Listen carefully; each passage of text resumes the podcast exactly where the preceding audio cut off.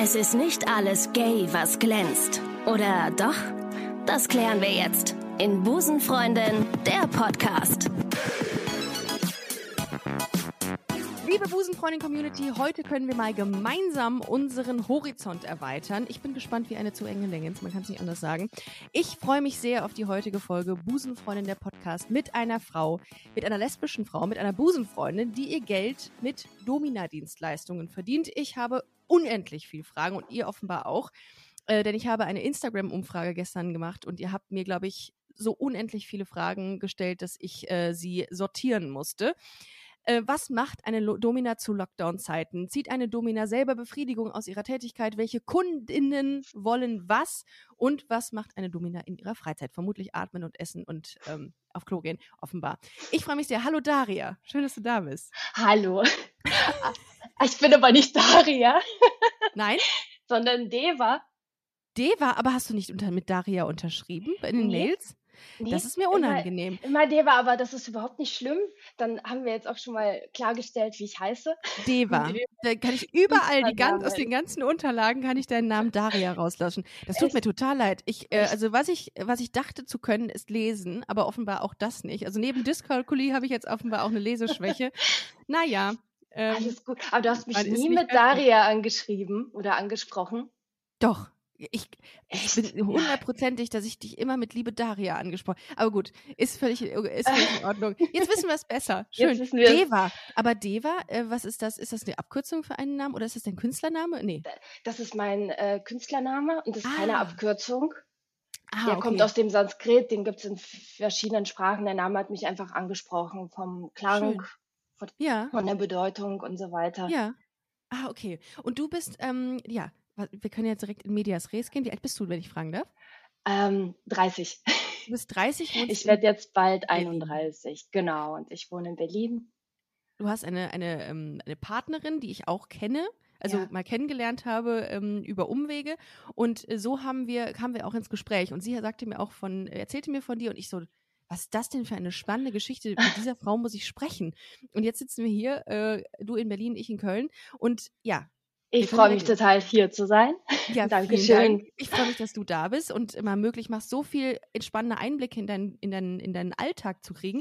Du bist eine lesbische Domina. Das klingt in erster Linie wie eine Headline der Bild, aber ähm, es ist ja faktisch so. Du bist eine frauenliebende Frau, die, ähm, die äh, die Menschen auspeitscht. Nein, das ist Quatsch. Ich habe tatsächlich mal gegoogelt, was ist eigentlich eine, eine Domina? Das ist eine Prostituierte, die sadistische Handlungen an einem Masochisten vornimmt. So.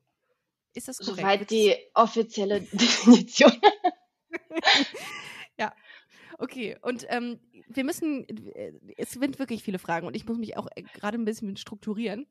Ja, ähm, stell alles, was du willst. Ich okay. versuche alles so gut wie möglich zu beantworten. Also wir müssen ganz am Anfang vielleicht erstmal sagen, wir reden gerade über, ähm, über, über die Distanz. Eine Remote machen wir, nehmen wir den Podcast auf. Und als dein Bild gerade erschien in meinem Laptop, habe ich mich fast ein bisschen erschrocken, weil ich dachte, die sieht ja gar nicht aus wie eine Domina. Ich habe mir jetzt so eine Joy Fleming, ich weiß nicht, ob, die, ob du die kennst, so eine sehr, äh, vielleicht eine etwas ältere Dame vorgestellt, die vielleicht auch hin und wieder mal bügelt und währenddessen irgendwie so Telefonsex macht und Leute nebenbei auspeitscht. Sowas habe ich mir vorgestellt. Mit Verrauchte Stimme.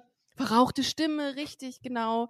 Äh, vielleicht ein Glasauge gegebenenfalls. Irgendwie sowas in der Richtung. Sowas hatte ich im Kopf. Aber jetzt sitzt du da, eine total hübsche Frau, lange dunkle Haare, blaue Augen kann sein, sehe ich nicht über ja. die Distanz. Und also die würde man das niemals, äh, niemals äh, zuschreiben. Aber du, ähm, äh, ja, aber es ist jetzt so. Und ähm, die Frage, die, glaube ich, ganz, ganz viele Leute gestellt haben, ist, wie bist du in diesen Beruf gekommen? Erzähle ich total gerne. Aber vorweg, ich habe das ja. schon ganz oft gehört, dass ich nicht aussehe wie eine Domina. Ja. Wobei die Dominas, die ähm, ich kenne, sehen, glaube ich, auch nicht so aus, wie du das gerade beschrieben hast oder wie sich ja. das vielleicht die meisten vorstellen. Mhm. Ich glaube, das ist einfach so total dieses Bild, was man in, in den Medien hat oder in Filmen. Aber ich glaube, das ändert sich auch gerade. Ja, ähm, zum Glück. Ja, alles, genau. Ja, wie bin ich dazu gekommen? Also ich bin dazu durch einen totalen äh, Zufall gekommen. Ich wusste zu dem Zeitpunkt, das war 2014, äh, überhaupt nichts über BDSM. Mhm.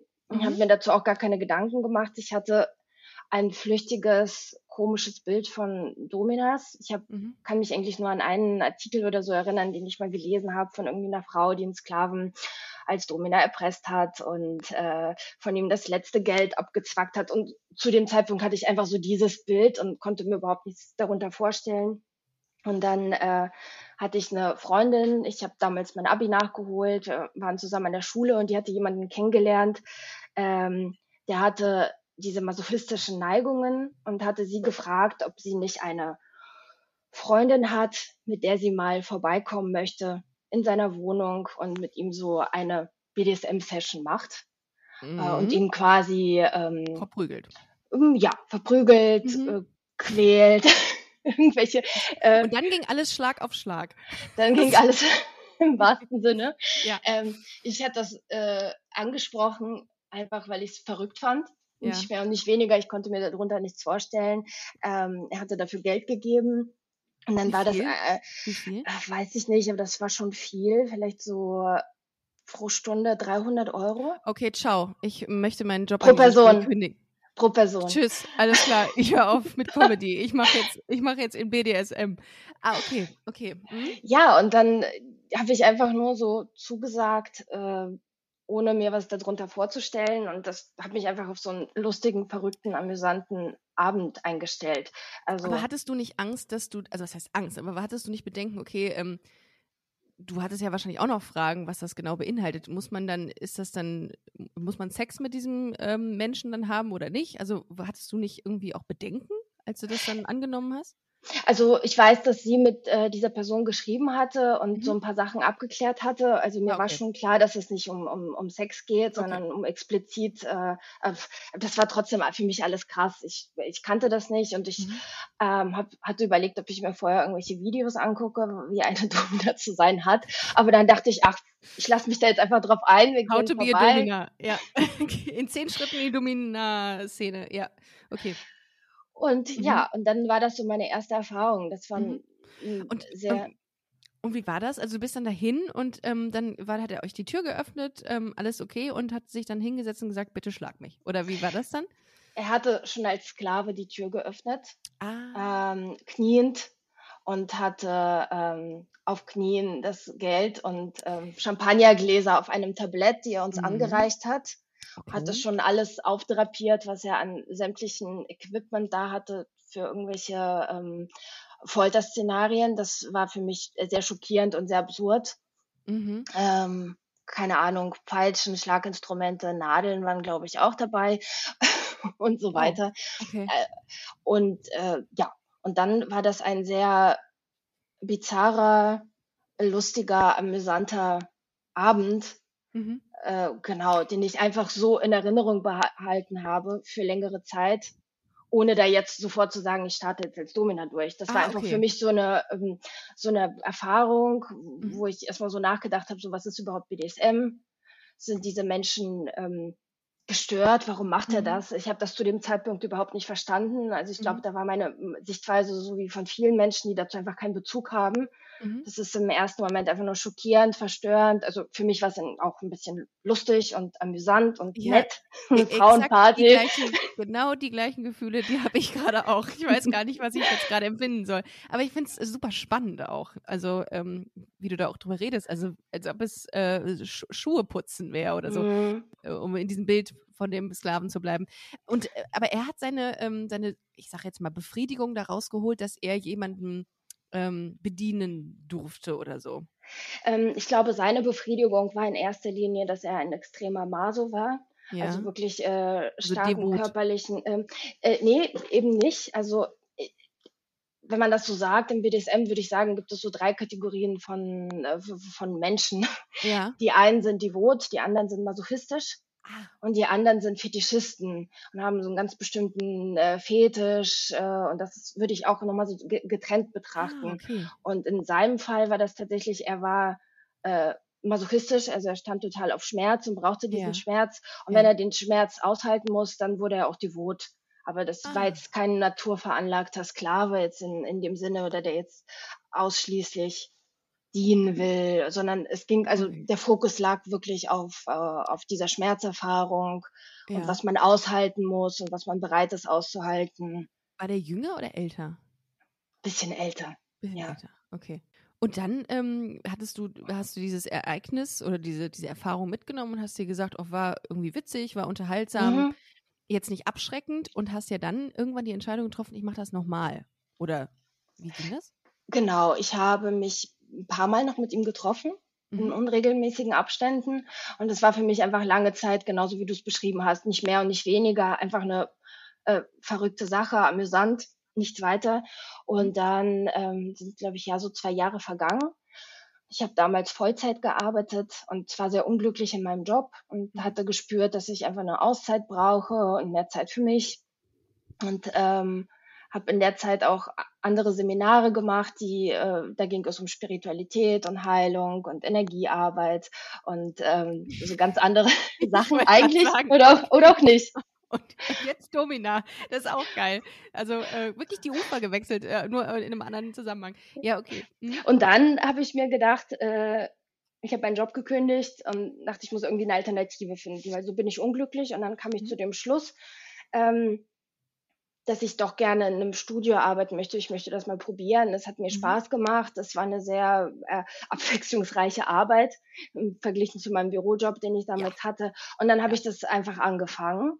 Und dann, das kam recht bald, geht mal, bewirbt man sich da irgendwie offiziell mit einem Bewerbungslebenslauf oder so? Oder wie, oder sucht jemand, sagt, ich, ich uh, wanted, Domina, oder wie geht das? Ich habe mich in zwei Studios, das war damals in Düsseldorf, ich habe mich in zwei Studios vorgestellt. Ja. Und das eine Studio hat mir gesagt, so, ja, wenn ich neu anfange, kann ich nicht als Domina anfangen, ich muss alles machen. Als ähm, Junior Genau. Äh, auch auch äh, submissive Sachen und so weiter. Und dann habe ich mir gedacht, so, äh, nee, äh, irgendwie ist, das geht jetzt in die falsche Richtung, das will ich nicht.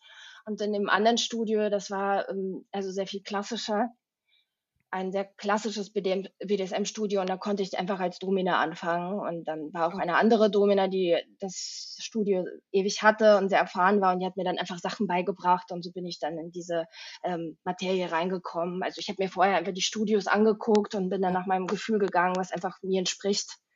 Und was ähm, so also, das war dann so deine Mentorin quasi, die dann oh. dich so angeleitet hat. Ähm, Mehr oder weniger, ja die Streckprank, die, äh, die nutzt man so und ähm, den, den, den Fingerspreizer so oder, oder was? Genau.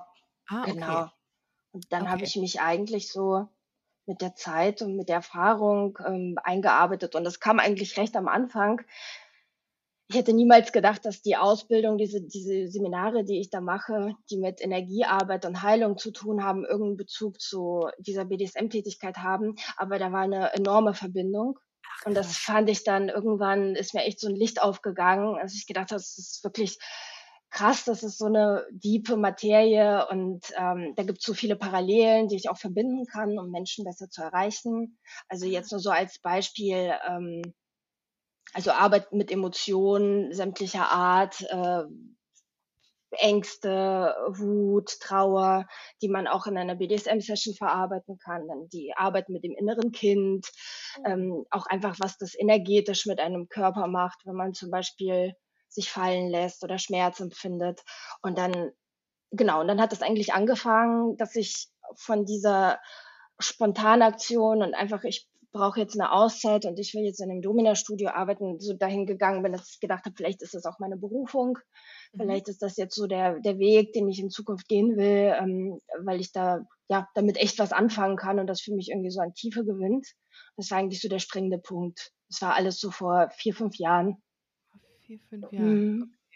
Und ähm, geht man dann einer regelmäßigen Tätigkeit nach? Also bist du dann quasi fünfmal die Woche da hingegangen oder wie ist, ist man auf Abruf da oder hat man Kunden? Wie, wie funktioniert das? Wie muss ich mir das vorstellen? Ähm, also ich organisiere mich selbst. Ah, okay. Ähm, und also zum einen nehme ich Termine an mhm. und zum anderen habe ich manchmal auch, je nachdem, ich meine, jetzt ist wegen Corona eher alles anders, mhm. aber im regulären Tag habe ich zum Beispiel auch äh, feste Tage, wo ich mich einstelle, Termine anzunehmen.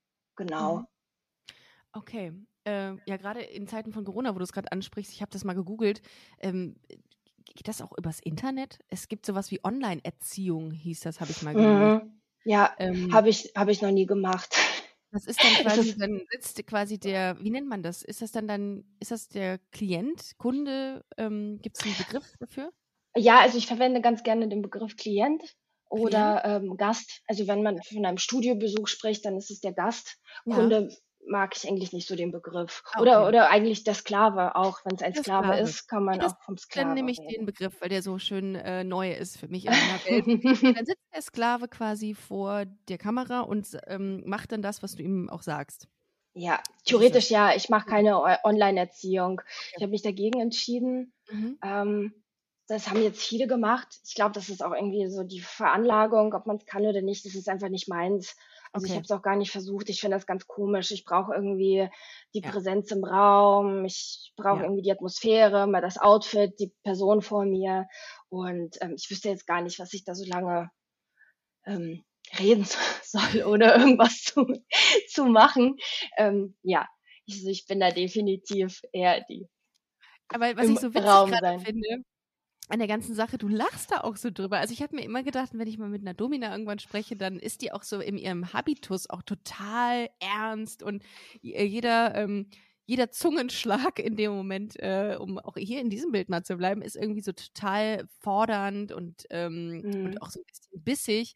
Aber du bist so, also du hast so eine Weichheit an dir, dass ich das überhaupt, also ich äh, ziehst du dich eigentlich um? Also ziehst du dich irgendwie anders an, dass man dich nicht erkennt? Oder bist du so, wie du bist dann da?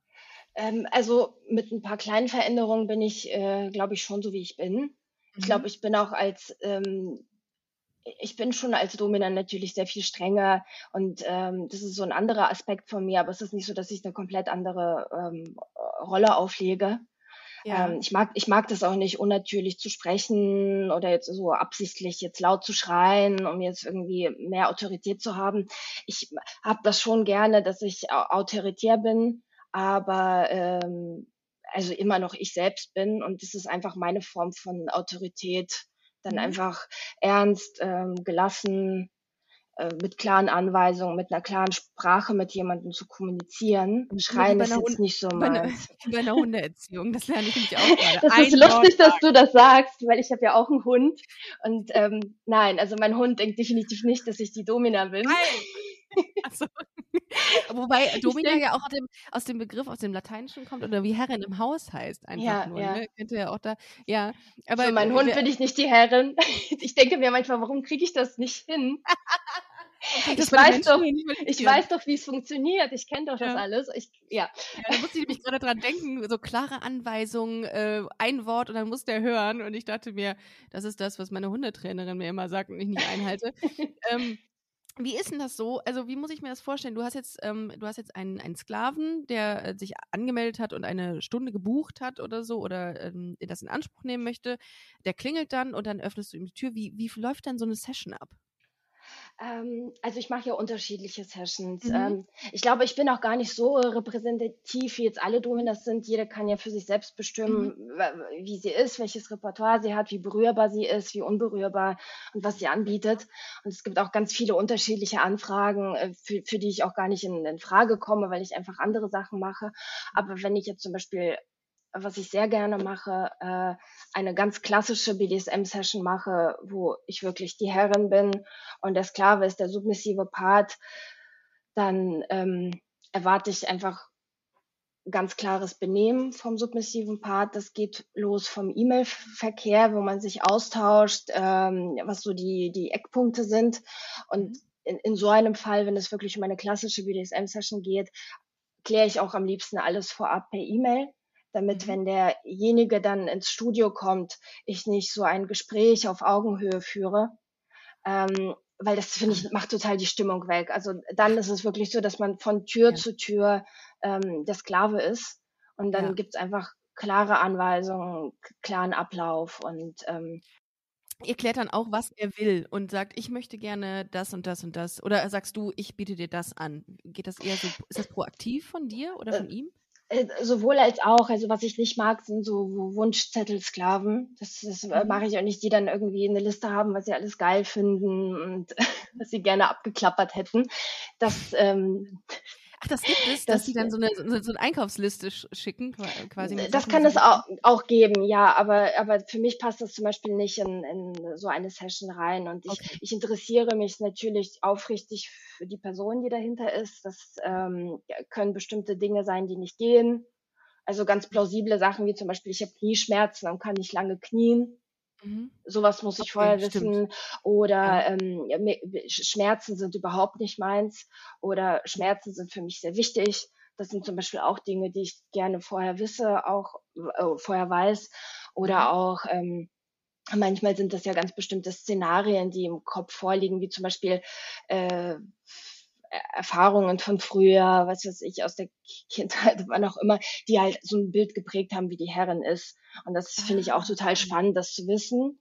Weil wenn ich so Details weiß, was einfach so, so Trigger, Knackpunkte von der Person sind, dann kann ich die Session auch einfach viel individueller gestalten. Das hat dann, dann hat für mich nichts dann hat das ja auch krass was mit Empathie zu tun, ne, dein Job. Also ich meine, so, Auf jeden so Fall, ja. sich das anhört, äh, Domina schlagen die ganze Zeit nur um sich, mm -mm. das ist ja Quatsch. Denn du musst ja auch viel, das ist ja Psychologie auch viel. Also, dass du Sehr, dich ja. einlässt und guckst, okay, was, ja. ähm, es muss ja das, das ähm, die größtmögliche Befriedigung erreichen willst, ist ja dein Ziel für denjenigen. Der geht raus und sagt, alles ist, ich bin absolut befriedigt in, in meinen Wünschen etc. Mhm. Und das, ich finde das krass, dass du das erzählst, dass du so dich auf den Menschen so krass einlässt dann.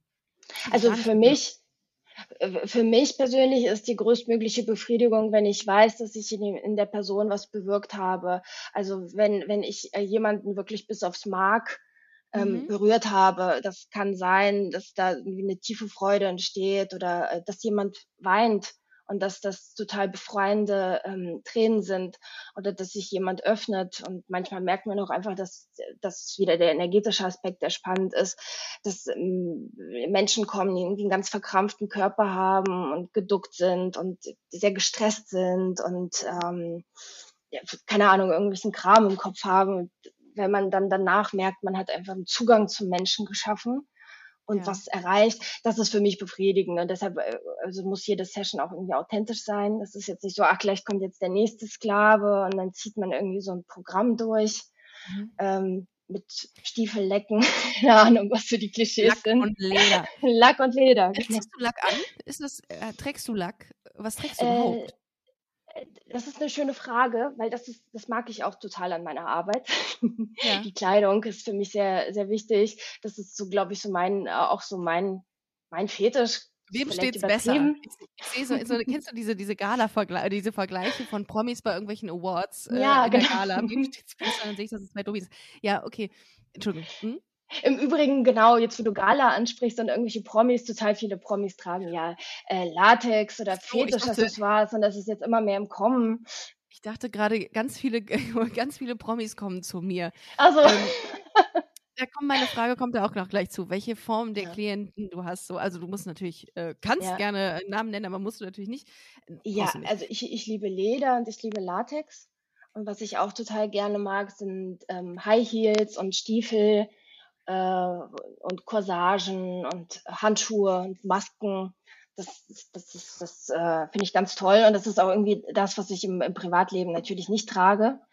Ähm, ich bin zwar definitiv eher der femininere Part, aber ich laufe halt einfach nicht in, in High Heels rum oder was auch immer oder trage irgendwelche extravagante, enge, dramatische Kleidung. Und das ist auch so ein Aspekt von meiner Arbeit, die ich total gerne mag. Noch so eine Facette, dass man sich dann vielleicht auch ein bisschen stärker schminkt oder was auch immer. Ja, das gehört auch dazu. Für all diejenigen, die jetzt äh, ähm, natürlich nicht äh, dabei sind, und zwar alle bei diesem Gespräch hier, ähm, also visuell jetzt gesehen, du trägst gerade ein Jeanshemd auch nicht mhm. etwas, was eine Domina tragen würde, habe ich mich auch gewundert.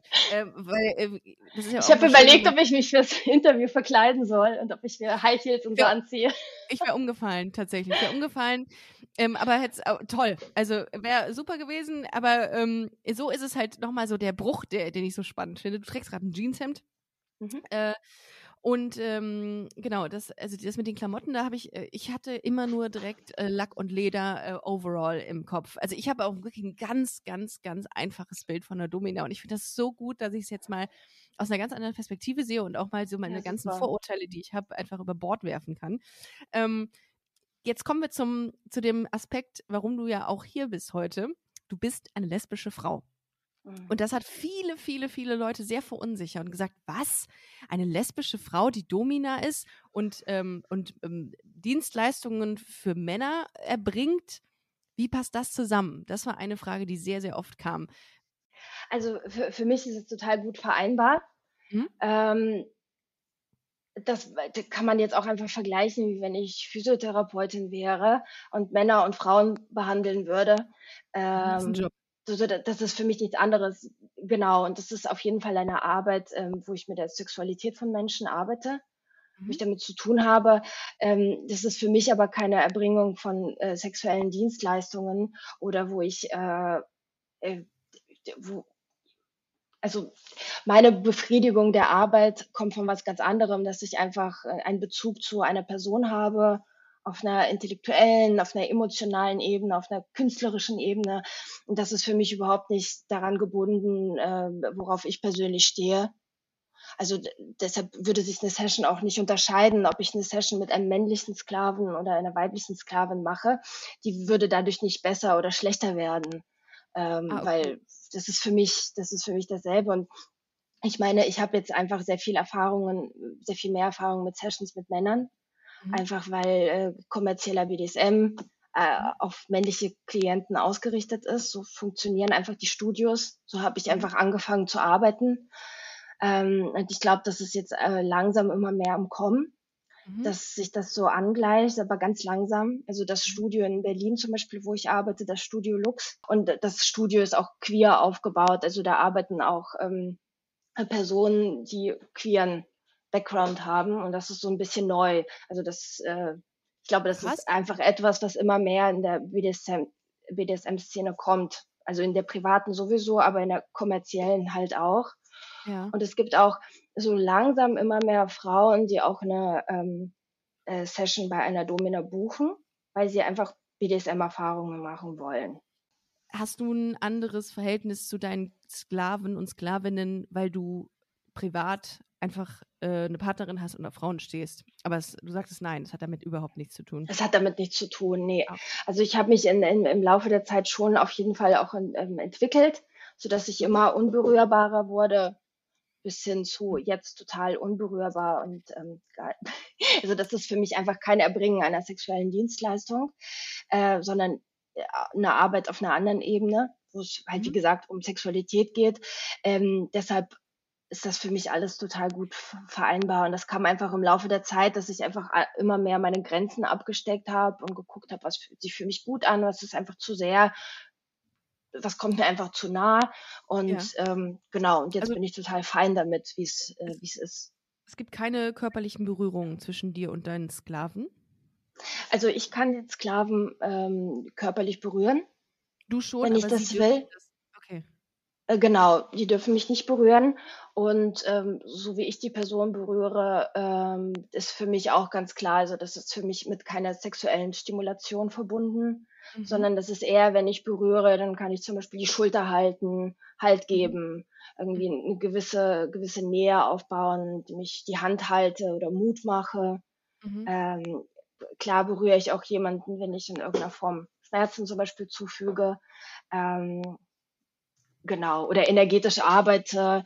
Äh, man kann ja auch sehr viel über die Haut machen, aber das ist eben für, für mich jetzt äh, keine sexuelle Stimulation oder sowas.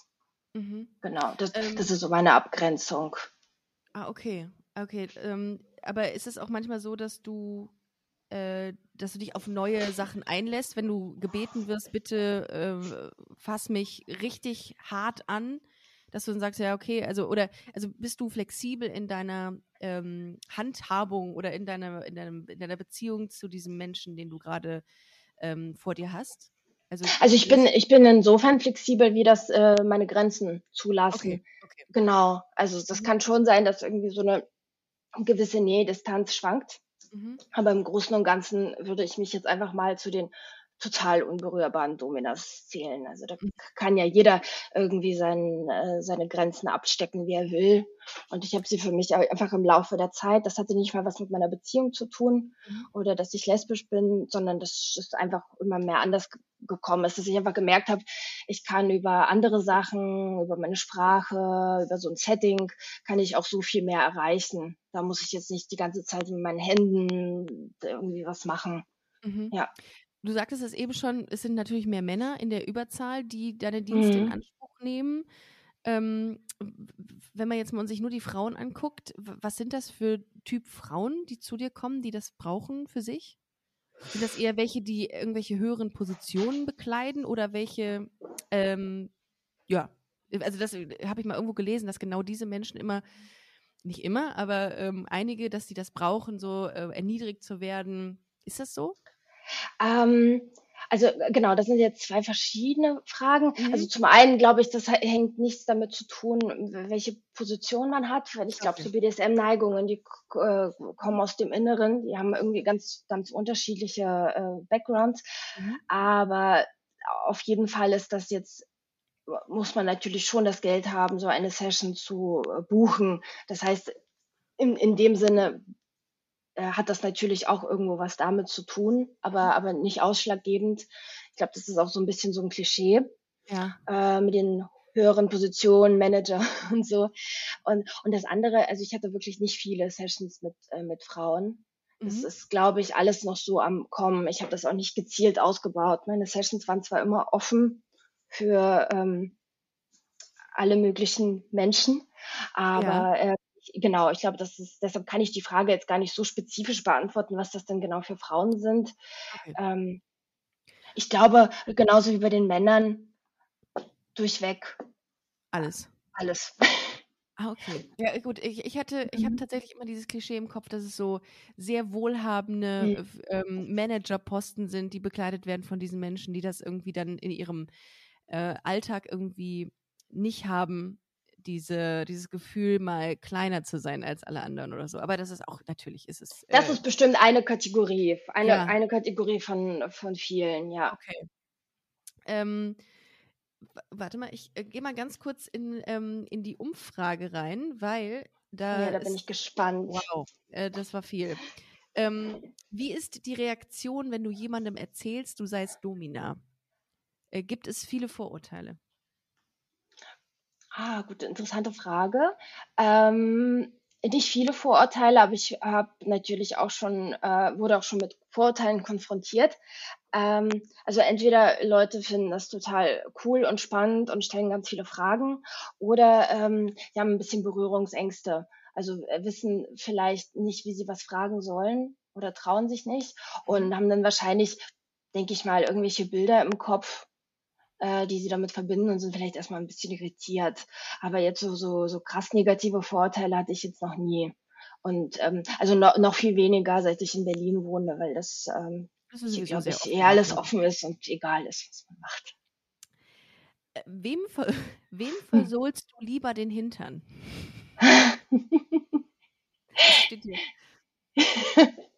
Jeder Hintern. Jeder, ist eine gute Antwort, diplomatische Antwort. Ähm, sind die Kundinnen, KundInnen in Typen sortierbar? Beziehungsweise welcher Typ Lesbe fragt am meisten nach? Ich glaube, die Community geht davon aus, weil du lesbisch bist, bist du mhm. auch gleichzeitig Domina für die lesbische Kundschaft. Aber das hast du ja schon mehr oder weniger beantwortet. Ja, das kann ich, genau, das kann ich nicht so beantworten. Wie gehst du mit der Verantwortung um, Macht über andere Menschen auszuüben in deinen Sessions? Okay, das ist eine sehr hohe Verantwortung. Dessen bin ich mir total bewusst. Ähm, da habe ich auch sehr tiefen Respekt vor den Menschen, die das machen, also mhm. dass mir so ein Vertrauen entgegengebracht wird. Und da gehe ich sehr behutsam um. Also ich vertraue da sehr auf meine Intuition, weil mhm. klar, man hat bestimmte Sachen im Vorgespräch abgeklärt, aber manchmal kommen in der Session ähm, bestimmte Sachen hoch oder Momente, wo ich einfach reagieren muss, wo das zum Beispiel die Session kappen würde, wenn ich jetzt fragen würde, ähm, geht es dir gut oder äh, was geht jetzt in dir vor, weil zum Beispiel derjenige gar nicht sprechen kann, weil er gerade geknebelt ist oder weil er jetzt sehr in seinem Film ist. Und da ähm, arbeite ich also total mit meiner Intuition und wie ich die Körpersprache lese ähm, und so weiter. Also das, das ist auf jeden Fall sehr viel Verantwortung.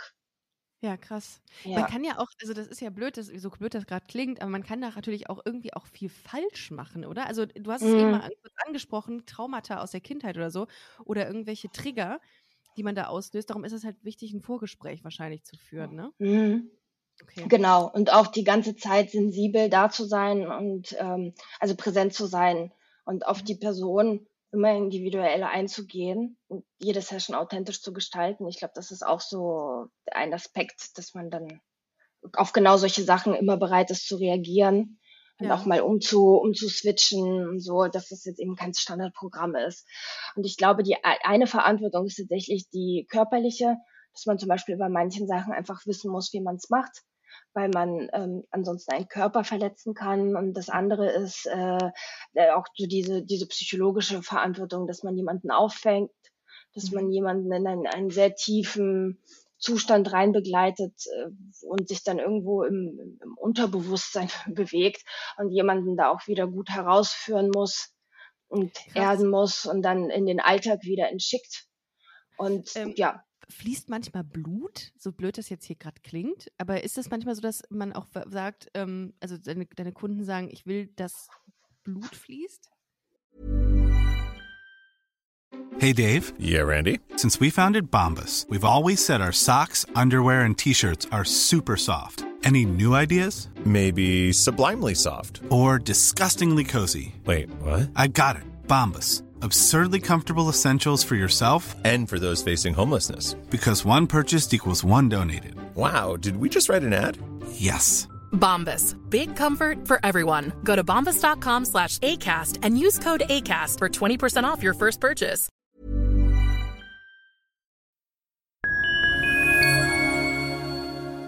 Liebe Community, eine ganz kurze Zwischenmeldung an dieser Stelle. Wir sind mit Love is Life erneut auf Tour. Miriam Boawina Irina Schlauch und ich bringen zusammen ein bisschen Farbe in die Flinterwelt. Mit dem Love is Life Pride Special kommen wir am 29. Juni nach München in den Schlachthof, am 19. Juli ins Karlswerk nach Köln und am 1. August ins Übel und Gefährlich nach Hamburg. Eins meiner persönlichen Highlights wird die Live-Weltpremiere meines ersten Songs sein. Es wird weitere Highlights geben. Es wird lustig, deep und selbstverständlich seid ihr mittendrin. Love is Life Pride Special 2024. Tickets gibt's auf eventim.de oder in den Busenfreundin Show Notes. Wir sehen uns auf Tour und jetzt geht's weiter mit Busenfreundin, der Podcast.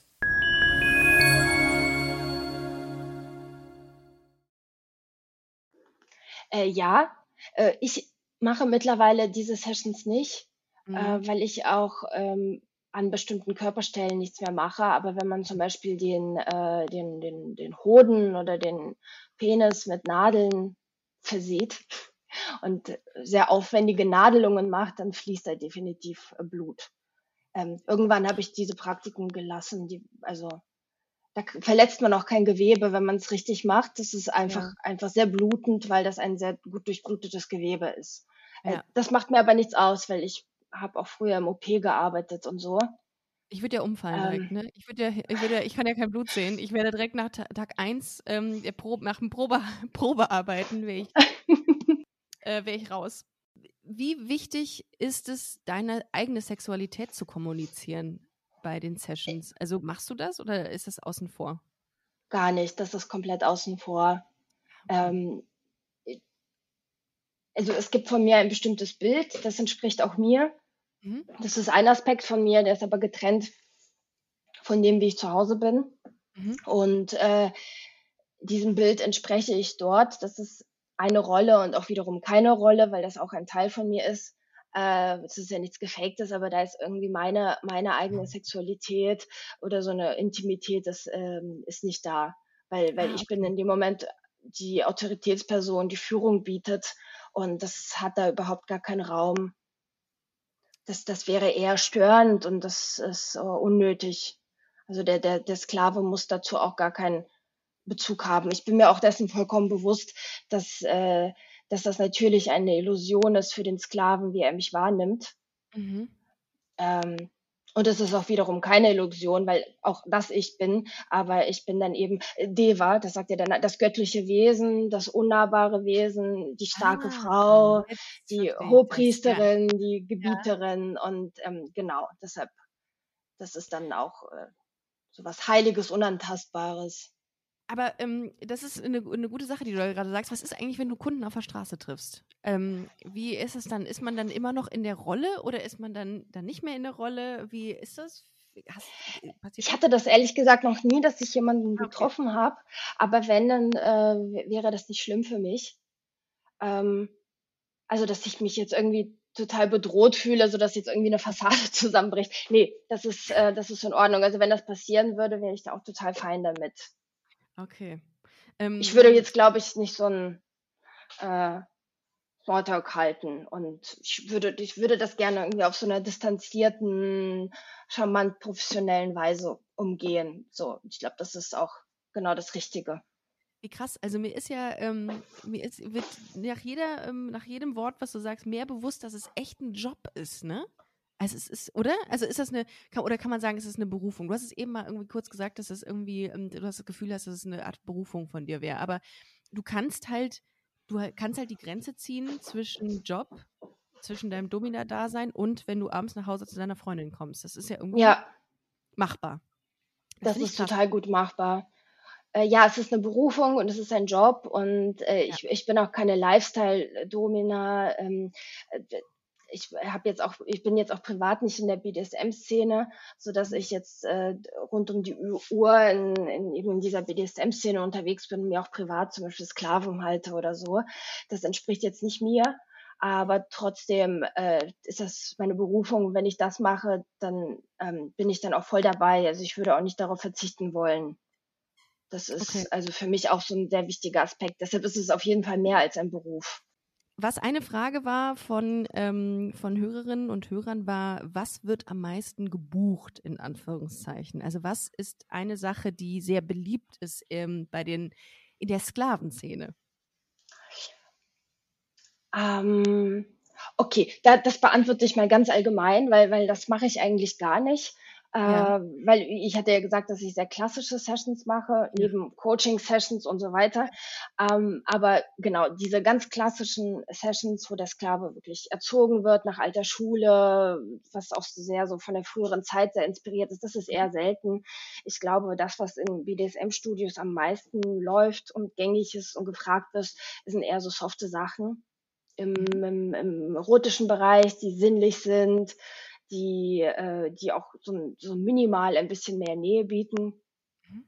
Äh, genau, und das, kann, das sind halt immer, wie gesagt, diese drei Kategorien. Fetische, Masochismus, Schmerzerfahrungen und ähm, Dominanz und Unterwerfung. Und ich mhm. glaube, diese alle, diese drei Sachen zusammen, die kommen im softeren Bereich einfach sehr, sehr oft vor. Und dann gibt es natürlich extreme Schmerzmasochisten und extreme Sklaven. Das ist dann auch schon seltener. Das meiste bewegt sich in diesem Bereich, dass man jetzt zum Beispiel ähm, sich ausgeliefert fühlt, seinen Körper wahrnimmt, ähm, vielleicht ein bisschen Strom erfährt oder irgendwelche leichte Peitschenhiebe. Das ähm, ja, das ist so überhaupt nicht zum Lachen. Ich, ich, hör, ich muss nur an, in diesem Moment lachen, weil ich das das erste Mal höre und alles ganz viele Bilder in meinem Kopf habe. Ähm, aber ich glaube, bei dir äh, stumpft man ab eigentlich? Also ist das irgendwie dann wie, als ob man irgendwie in die Bäckerei geht und da seinem Job nachgeht? Oder ist also das irgendwie noch aufregend für dich? Beides. Also was ein bisschen abstumpft, ist, dass ich nicht mehr äh, alles so äh, crazy und krass finde, wie so die ersten Tage, wo ich im Studio war, wo ich dann nachts nicht schlafen konnte, weil ich die ganze Zeit irgendwie Gasmasken und äh, Peitschen und Instrumente alles im Kopf hatte. Saw, Saw 3. Das, das, das stumpft ab. Mhm. Äh, ist auch gut so es ist, äh, man hat nicht mehr so diese Reizüberflutung. Was einen nicht abstumpft, ist, dass es, äh, dass jede Session irgendwie noch was Besonderes bleibt und dass so der mhm. Mensch dahinter nicht verloren geht. Ähm, da kann man bestimmt auch abstumpfen, ähm, aber habe ich jetzt so nicht erlebt, weil da ist ja immer eine gewisse Intensität da und die ist auch immer anders. Also im Gegenteil, man wird eher sensibler auf diese, auf dieser Ebene. Haben die Leute, die zu dir kommen, eigentlich ähm, Partner oder sind das meistens Singles? Also sind das die, die ihre sexuellen Bedürfnisse nicht zu Hause ausleben, dürfen, können, wollen? Keine Ahnung. Ist das so? Ähm, ganz unterschiedlich. Also ich denke, das sind ähm, Menschen, die zum Beispiel einen Partner haben und das in der Beziehung äh, vielleicht nicht kommunizieren können oder sich nicht trauen oder es kommuniziert haben und es keinen Raum findet oder der Wunsch vielleicht so ungewöhnlich ist, dass, ähm, dass man vielleicht für sich beschließt, dass es besser ist, es in ein Domina-Studio zu verlagern, äh, dann weiß ich auch solche Fälle, das ist auch gar nicht mal so selten, dass der Partner oder die Partnerin das ähm, total in Ordnung findet, dass das in einem SM-Studio ausgelebt wird, mhm. weil man vielleicht einfach überhaupt keine dominante Neigung hat und vorher mit dem Partner abspricht, was okay ist, das einfach außerhalb auszuleben. Mhm. Das gibt es auch. Dann gibt es auch Menschen, die zum Beispiel, wenn sie in einer Beziehung sind, in kein SM-Studio gehen und wenn sie, äh, was habe ich gerade gesagt? Also wenn sie in einer Beziehung sind. Genau, die in einer Beziehung sind, in kein SM-Studio gehen und wenn sie Single sind, äh, die Zeit ausnutzen, um andere Erfahrungen zu machen. Das gibt's auch. Mhm. Aber ich glaube, im, im Großen und Ganzen ist es doch schon so, vielleicht ändert sich das auch im Laufe der Zeit, weil BDSM einfach immer gesellschaftsfähiger wird und einfach viel offener kommuniziert wird, dass das in Zukunft einfach auch viel mehr Raum in der Partnerschaft findet, dass das nicht mehr so so ein Tabuthema ist, wie es vielleicht auch die letzten Jahre oder vor 10, 20, 30 Jahren war. Ne? Apropos Tabuthema. Äh, die meistgestellteste Frage von allen in der Umfrage war, wie viel eine Session kostet. also eine Session kostet so circa eine Stunde 250 Euro. Mhm. Genau. Dieses Bild von der, von der Domina, die, die wahnsinnig viel verdient, ist nicht ganz korrekt. Mhm. Man muss halt manche Sachen bedenken. Zum einen hat man zum Beispiel ähm, Abgaben an das Studio. Wenn man ja. hier die Räumlichkeiten nutzt, dann mhm. versteuert man ja noch Sachen. Hinzu kommt, dass man äh, Equipment selbst besorgt, äh, dass man äh, Werbung, irgendwie Website und so weiter auch von diesem Geld pflegt. Und dann kommt ja noch hinzu, man hatte ähm, den E-Mail-Austausch. darf man ja nicht machen. Darf man das machen? Darf man Insta bei Instagram oder Facebook, ähm, darf man da werben für, für dieses für diesen nee, Bereich? Nicht, nicht so offensiv, aber man kann ah, okay. schon äh, Fotos posten und okay. ähm, seine Website da verlinken und so weiter. Fotos mhm. gehen immer. Äh, genau. Und dann hat man ja genau das Vorgespräch, das Nachgespräch, also im Grunde genommen für eine Stunde Session kommen dann zwei Stunden oder mehr Arbeit hinzu. Okay. Ja, und man hat ja auch nicht irgendwie acht Sessions am Tag. Das verteilt sich ja. Also es würde, würde ich vom, vom, vom Energielevel gar nicht schaffen, nonstop Sessions zu haben. Das ist schon, ja. schon intensiv. Glaub, das, also. Ja, glaube ich auch. Also das zieht, zerrt auch an den Nerven. Was, was würdest du sagen, macht das mit einem, deinen Job? Was hat das mit dir gemacht, ähm, dass du, äh, dass du Domina bist und wie wirkt sich das auf deine Beziehung aus? Also es hat sehr viel mit mir gemacht. Mhm. Ähm, ich hatte auf jeden Fall festgestellt, dass ich einen enormen Entwicklungsprozess hingelegt habe über BDSM und über die Arbeit in einem Studio. Also ich habe mich sehr viel besser kennengelernt. Ich habe mhm. viel besser Menschen kennengelernt und ähm, auch gelernt mit, mit Emotionen, mit, äh, mit Abgründen, mit so ähm, Urinstinkten, kann man schon fast sagen, gut zu arbeiten. Das, äh, das hat mich auf jeden Fall vieles gelehrt auch über mich selbst. Es hat mich ähm, selbstbewusster gemacht, kreativer. Mhm. Also ich habe auch gelernt, irgendwie super schnell zu funktionieren und zu schalten und zu arbeiten im Kopf. Also einfach mal so eine gute Session aus dem Ärmel schütteln mit so ein paar Eckpunkten und die dann aufzubauen mit, Fast mit ein bisschen Setting, Dramaturgie, ne? Ist Wie bitte? Ein Drama Dramaturgie und Theater und Schauspiel ist es auch vielleicht? Ich finde schon, ich finde schon. Ja. Ich mache jetzt auch Regie und ähm, bin jetzt auch im im, Film, im Filmbusiness. Genau. Und das ist, äh, da habe ich gemerkt, dass ich genau sowas äh, mag. Also ja. ähm, das hat mich das zum Beispiel gelehrt. Dann habe ich dadurch auch gelernt, äh, klare Anweisungen zu geben und meine Gedanken besser zu formulieren, also mhm. irgendwie mhm. besser zu kommunizieren. Also mich zu fragen auch, was will ich eigentlich und wie bringe ich das an mein Gegenüber mhm. ran. Ähm, das hat mich das auch gelehrt. Und ja, Und ich finde auch, also könnte ich mir vorstellen, das ist nur eine Mutmaßung, ähm, dass man auch sehr tolerant wird. Also gegenüber allen möglichen sexuellen Praktiken oder auch sexuellen Bedürfnissen, dass man sagt, ja, äh, du, ich sehe das jeden Tag oder ich ähm, kriege das jeden Tag gespiegelt, was Menschen wollen, dass man da auch sehr, also dass einem das nicht mehr schockiert, wenn jemand irgendwie, das stimmt. weiß ich nicht, was haben will. Nägel in den Hoden oder so. Das stimmt. Äh, das ist auf jeden Fall so. Ja. Mhm. Also das finde ich äh, auch sehr, sehr spannend. Ähm, warte mal, eine Frage habe ich eben noch gesehen. Ähm, ob du privat auch der dominante Part bist? Nee. Nicht? Also jetzt auf, auf, auf, auf ich weiß es nicht, was die ich, hab, ich hatte, ich hatte gerade mehrere Gedanken im Kopf. also wenn es hab, auf sexueller Ebene ist, kann, äh, weiß ich nicht, äh, ob sie das meinte vielleicht. Mhm. Äh, oder in der Beziehung generell. Ich würde eher sagen, das Wort normal ist in dem Kontext vielleicht äh, wertend oder komisch, aber da habe ich äh, keine krassen Ausprägungen. Ja. Also keine Ausreißer. So wie die, in die eine Richtung noch ja. in die andere da genieße ich es eigentlich auch eher, Kontrolle abzugeben mhm. und mich auch einfach fallen zu lassen. Und das ist auch bei meiner Freundin so, dass sie einfach auch ein Mensch ist, der irgendwie gerne Verantwortung übernimmt und Entscheidungen trifft und ähm, auch ein bisschen führt. Und mhm. das nehme ich auch super gerne an. Also das ist super angenehm, ist wie Urlaub, ne? Wenn man dann ja. irgendwie so den, das Zepter aus der Hand lassen kann, wahrscheinlich. Ja, ich habe aber ja. auch eine sehr dominante Seite an mir. Also so ganz, ich glaub, ganz ohne ist es nicht. Ich glaube, du könntest den Job gar nicht machen, wenn du, wenn du die nicht hättest, ne? Mhm.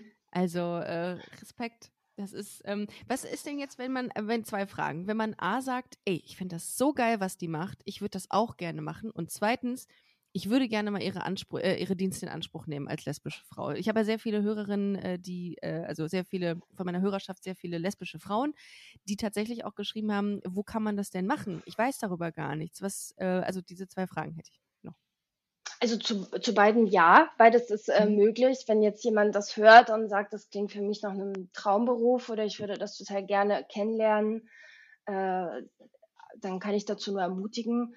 Was ich dazu nur sagen würde, ist, es ist auf jeden Fall, ähm, man muss sich schon sehr mit dem Thema auseinandersetzen. Also ich habe viele Menschen irgendwie gesehen, die damit irgendwie schnelles Geld machen wollten und damit vielleicht auch Erfolg hatten.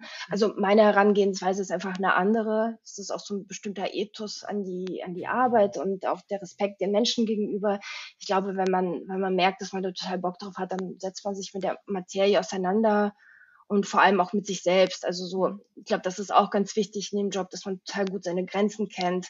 Also egal, was angefragt wird und es können die krassesten Anfragen kommen, die alle irgendwie Geld einbringen könnten, aber es ist die Frage, will ich das machen, entspricht das mir?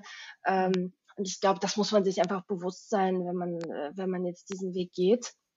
Und man braucht auch so eine Affinität, also eine, also eine grundlegende ähm, psychische Konstitution, würdest du sagen, dass man das benötigt? Also du musst halt gefestigt sein, um diese Sachen auch so, äh, ich sage jetzt mal, nicht an sich ranzulassen oder auch gegebenenfalls auch von sich zu weisen und nicht mit nach Hause zu nehmen. Das stimmt, das. Und man muss Menschen lieben. Und, mhm. und Männer auch. Mhm. Also das und zack, ist, äh, und 90 Prozent aller Leute, die gerade zuhören, raus. okay, doch kein Beruf für mich. Ciao. Nein, mein Scherz. Ja, das, äh, das habe ich mich gefragt, ob, ob manche vielleicht denken, weil ich lesbische Domina bin, ob ich das mache, weil ich Männer hasse, um Männern weh zu tun oder nee, zu strafen. Das aber ne, das Die Frage kam nicht, ne? Nein, aber das hätte ich, ähm, hätte ich jetzt erwartet, nachdem du es jetzt gerade sagst. Macht total Sinn, dass du natürlich. Das hat mich einfach interessiert. Ach krass, ja. nee, keine einzige. Ist aber nicht so. Ist nee. auch nicht so. Ich glaube, das ist auch ein sehr oberflächliches äh, Denken, wenn man irgendwie sagt, dass, aber ich, ich kenne diese Fragen tatsächlich. Ähm, bist du lesbisch geworden, weil du Männer hast? Hätte mich nicht gewundert, wenn irgendein, äh, irgendein Vogel dabei gewesen wäre, der das gefragt hätte. Aber ich bin mhm. froh, dass es nicht der Fall ist. Äh, haben wir das aber auch trotzdem noch geklärt. Ähm, ja. Ja, du, du hast es eben schon mal angesprochen, du gehst jetzt auch in eine Regie, du hast jetzt auch äh, gerade ähm, ein Filmprojekt, an dem du arbeitest und Regie führst und ähm, da wollte ich auch noch kurz mit dir gerne drüber sprechen, denn das ist äh, super spannend. Das ist ein Film, äh, den du produzierst ähm, auf Basis deiner Geschichte, die du erlebt hast oder worum geht es da genau?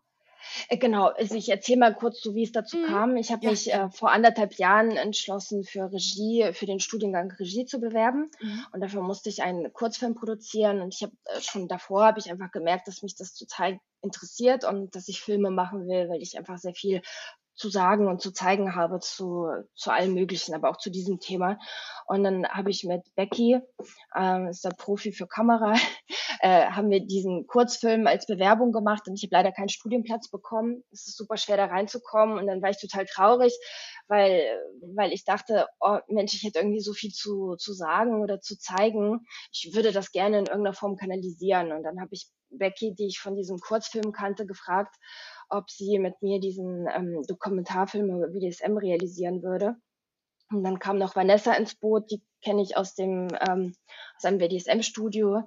Äh, sie arbeitet dort als submissiver Part, hat aber auch privat ganz viel mit der BDSM-Szene zu tun. Und dann wurden wir so ein Dreier gespannt, ein feministisches Dreiergespann, Dreieck. was dann diesen äh, Film realisiert. Und ähm, wir haben jetzt einen ersten Teil gemacht, so als Testlauf und ja. der ist super geworden. Also wir sind einfach sehr zufrieden, weil uns das wichtig war, dass die Protagonisten gut zu Wort kommen, dass das einfach gut rüberkommt, authentisch mhm. auch lieb ist und das hat alles geklappt und jetzt machen wir weiter mit dem. Wie kann man den ersten Teil schon irgendwo sehen oder kann man sich den mal reinziehen? Äh, noch nicht, das ist okay. hoffentlich Kann. bald. Genau, ja. wir können den noch nicht veröffentlichen, weil wir quasi so mittendrin in den in den Drehaufnahmen sind. Wir wissen okay. noch nicht, wo das ähm, final ausgestrahlt wird, also auf auf welchen Kanälen oder auf welchen mhm. Festivals. Deshalb müssen wir das Material noch hüten. Aber, Aber ich kann es kaum Witz, erwarten, bis es ja. online geht, ja. Aber ich glaube tatsächlich, der, der Run darauf wird groß sein, weil es einfach eine Geschichte ist. Also ich finde BDSM, da wird sowieso sehr wenig drüber gemacht und ich, das siehst du daran, dass auch ich oder viele andere ein ganz, ganz, ganz verzerrtes Bild davon haben und auch immer das sehr negativ konnotiert auffassen, BDSM. Also sehr mit Schmerzen, Blut, ähm, ja, keine ja. Ahnung, immer mit Leder und Peitschen, äh, Hieben und so. Ja. Auch so Respektlosigkeit glaub, oder absolut. dass man Menschen verletzt, verletzt ja. oder dass man Grenzen überschreitet, dass man irgendwie was Böses tut und das ist genau das Gegenteil. Total. Ähm, ja. Und das wollten wir eben auch in dem, in dem Film zeigen. Wir wollten auch nicht irgendwie von aus der Erzählperspektive erzählen, was die Menschen machen, mhm. sondern man hört nur die Protagonisten mhm. äh, wie die erzählen. Und das sind sehr, auch sehr tiefgründige Interviews, sehr ehrliche Interviews, wo man echt so in die Tiefe guckt. Also nicht nur, ähm, ach so, was sind das jetzt für krasse Fetische, sondern was bewegt die Person, warum ausgerechnet Geil. das und das, ähm, das ist, also das ist unser Anspruch, dass das genauso wird. Und der erste Teil war halt Latex, so ein bisschen mhm. softer angefangen. Und ich war total überrascht, ähm, was wir aus der Latexmaterie alles äh, rausholen konnten.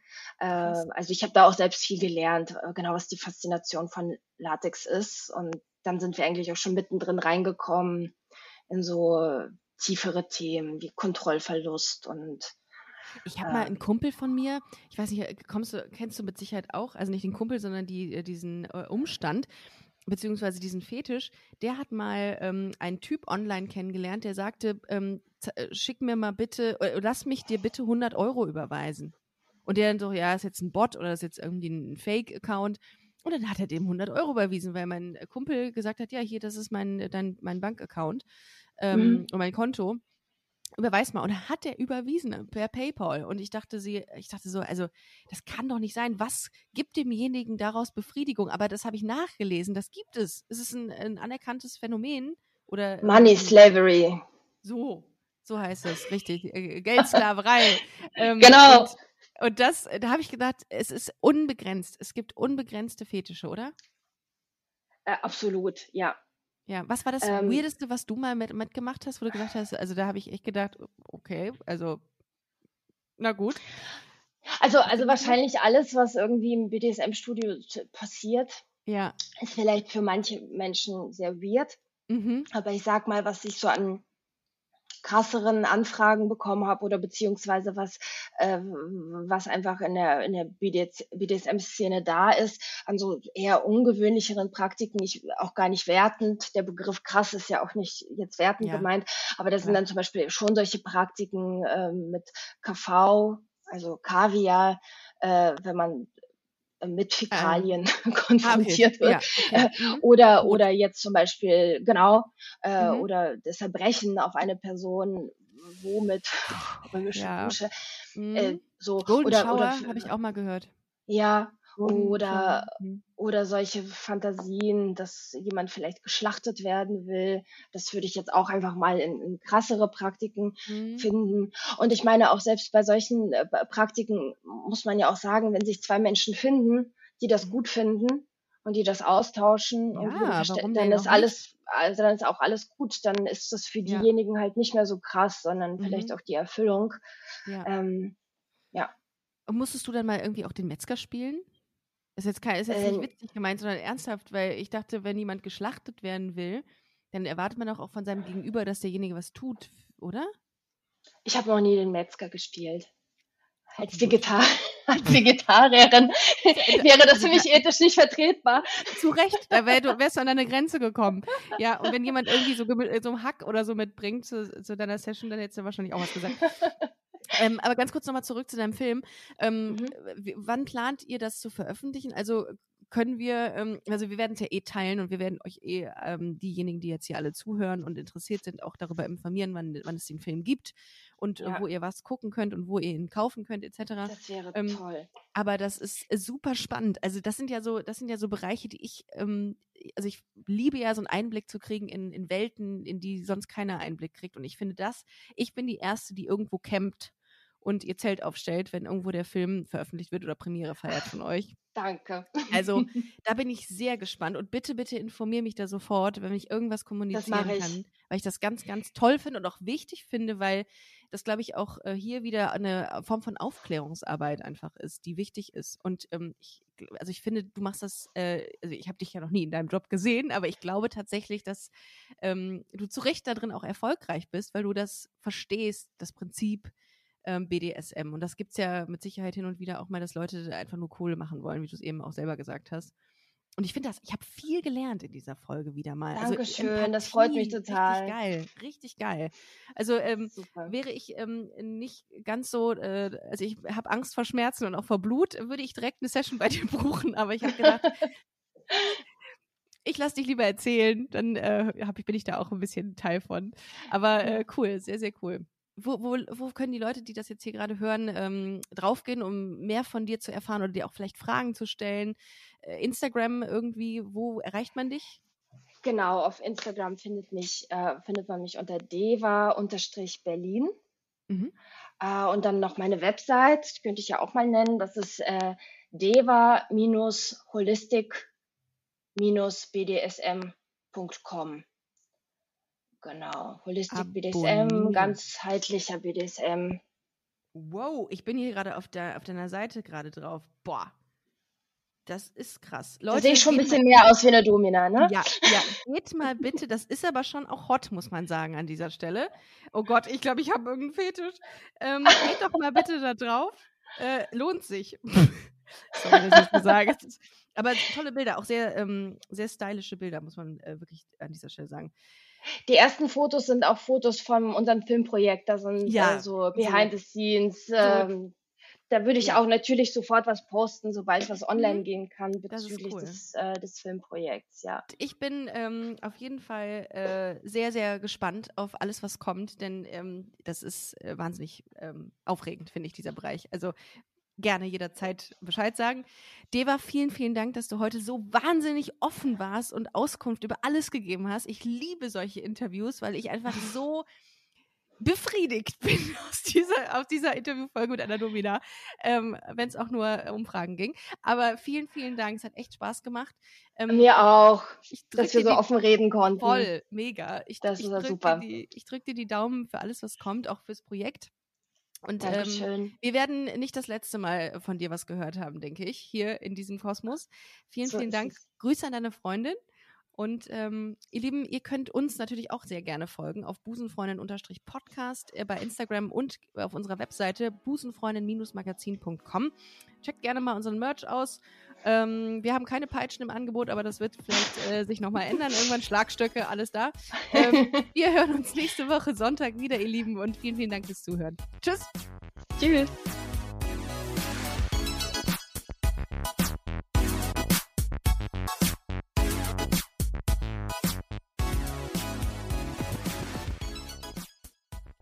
Busenfreundinnen und Busenfreunde, vielen Dank, dass ihr bei dieser Podcast-Episode bis zum Schluss mit dabei wart, sonst äh, würdet ihr es hier gerade nicht hören.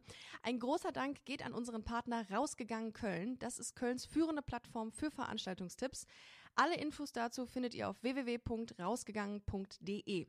Und wenn ihr schon online unterwegs seid, schaut gerne noch auf unserer Webseite vorbei unter www.busenfreundin-magazin.com.